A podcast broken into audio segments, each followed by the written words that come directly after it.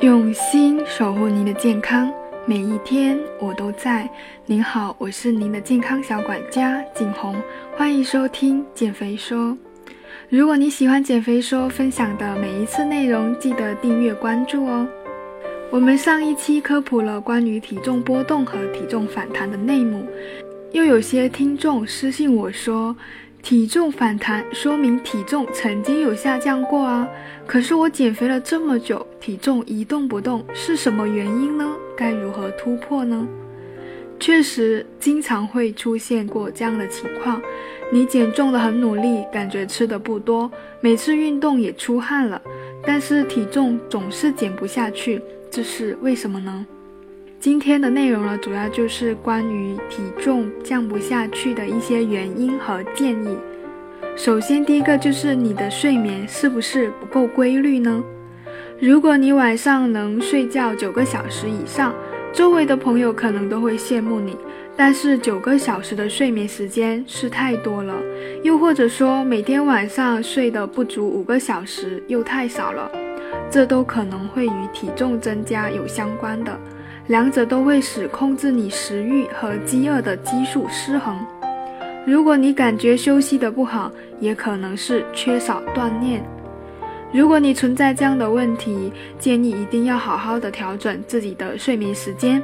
晚上十一点左右就可以开始准备睡觉的工作了，听听舒缓的音乐，泡泡脚，点个香薰，或者看看书，调个早上七点左右的闹钟，然后慢慢的入睡。早上闹钟一响，回神一会儿，然后就起床吃早餐了。第二个原因就是你喝水是否不太足够呢？每天喝一点五到两升的白开水，可以帮助你减去更多的体重。水是没有卡路里的，所以既可以解决你的口渴问题，又不会增加你的体重。当你喝了足够的水时，就不会太想去喝汽水、果汁、含糖的饮料。甜味饮料热量高，多喝会使体重大量增加哦。如果你存在这样的情况呢，建议买个有刻度容量的水杯，规定每天喝几杯。如果觉得白开水比较难坚持，可以泡点花茶水或者新鲜的柠檬水等等来代替也是可以的。第三个原因，你两餐之间的间隔是否太长时间了？当你的两餐间隔时间太长时，你的新陈代谢会减慢，而且不能消耗掉你下一餐所吃食物的全部热量，而那些剩余的热量就会转化为脂肪堆积，导致体重增加，而且你也可能因为太饿而吃的更多。如果你存在这样的情况呢，建议每天一定要规划好三餐进食的时间，比如说早餐在七到九点之间。午餐十一点到十二点半之间，晚餐就在下午五点半到七点之间，两餐之间可以适量加餐一些零食。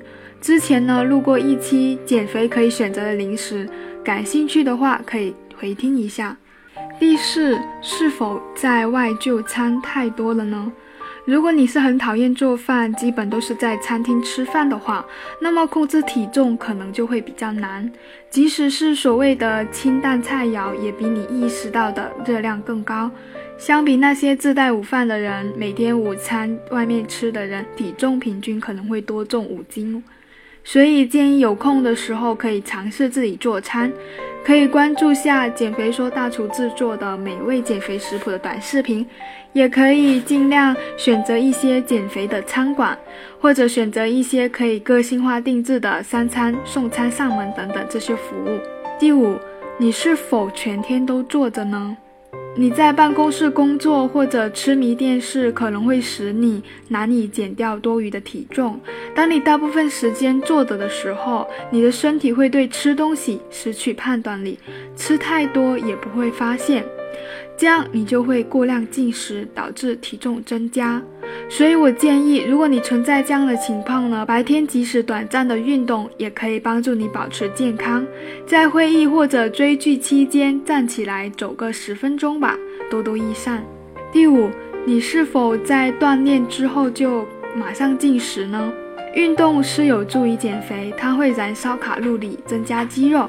但是如果你在每次锻炼后都是多吃多喝，那么你就浪费了之前的锻炼付出了。还要注意高糖运动饮料或者能量棒，虽然它们既可以解馋，也能帮助运动后恢复体力，但是它们的热量很高。所以我建议锻炼之前可以适量进食，锻炼之后避免高糖高热量的食物，合理加餐，保持运动的成果。第七，你是否经常过量饮酒呢？无论你是喜欢葡萄酒、啤酒还是调制酒，酒精都会增加你的日常总热量摄入。如果你经常每天喝三个饮酒单位以上，无论是什么类型的酒，都可能让你的体重增加或者超重。保持适度饮酒，如晚如晚餐喝一小杯，实际上有可能帮助你避免体重的增加。保持适度的饮酒，比如说晚餐就只是喝一小小杯，实际上呢，这有可能你避免过量饮酒的习惯，甚至保持好体重。所以我建议平时能尽量不喝酒就不要喝。如果实在是因为工作应酬身不由己，建议少口饮用，能少则少。饮酒隔天呢，可以增加一些运动量。第八，你是不是经常有存在压力进食呢？如果你感到紧张，你更想吃不健康、高热量的零食，以便快速达到舒适的状态。所以压力让你在不需要食物的时候也在吃。之前呢，我也科普过一期关于情绪性进食的，有详细介绍了情绪性进食的机制跟建议，感兴趣的话可以回听一下。所以，如果你存在压力进食的话，在你压力山大时，可以做一些运动，听听音乐，或者做你喜欢的事情，转移一下注意力，而不是去吃高热量的东西。第九，你是否在选择食物的时候很随意呢？为了避免体重增加，值得你花些时间来计划三餐和零食的，这样你就不会在中途被某些食物诱惑，吃后又开始后悔。即使你有足够的运动，如果经常吃快餐、甜食或者碳酸饮料，体重很有可能会增加一到两斤的。你的体重对待这些食物的热量和来自健康食物中的热量不同，因为升糖更快。容易转化成脂肪堆积，它们的纤维含量也很低，所以你不容易感觉饱，可能会吃得更多，喝得更多。所以呢，一定要好好了解自己，规划好自己的三餐。第十，是否会存在一种甲状腺减退？如果你喉咙前面的这个小腺体功能减退，你可能会增重五到十斤。你的甲状腺分泌的激素可以控制你的能量水平和身体如何分解食物。如果这些激素分泌不足，可能很难减肥的。同时，你也可能因为身体滞留太多的水分和盐而出现浮肿。如果你觉得你可能会患有甲状腺问题，可以咨询一下医生。药物呢，可以给你适量的帮助。第十一，可能怀孕了。怀孕期间体重健康的增加是一件好事。一般而言，若怀孕前体重正常，怀孕期间你的体重增加二十五到三十斤是合适的。如果是怀孕了而体重增长，首先这是一件开心祝福的事，建议先放下减肥，饮食中多按照孕期营养来安排，滋养你和你的宝宝。十二，某一些药物而引起的体重增加。例如说，类固醇可以改变你的新陈代谢，让你感到饥饿常常，吃的更多，使腹部脂肪增加。抗组胺药呢，可以缓解你的过敏症，但也可能会导致体重增加。它们会降低你身体的一些化学物质，比如说用来控制食欲的，所以你打喷嚏的时候会少一点，想要多吃一些。如果是因为药物，那就不必太过在意体重的不变化了。停药之后，体重就会开始有所波动的。十三，到达了更年期，像大多数女性朋友一样，你可能会发现体重在绝经期间慢慢上升，激素的变化、肌肉量的减少，以及因潮热引起的睡眠太少，都会导致体重增加。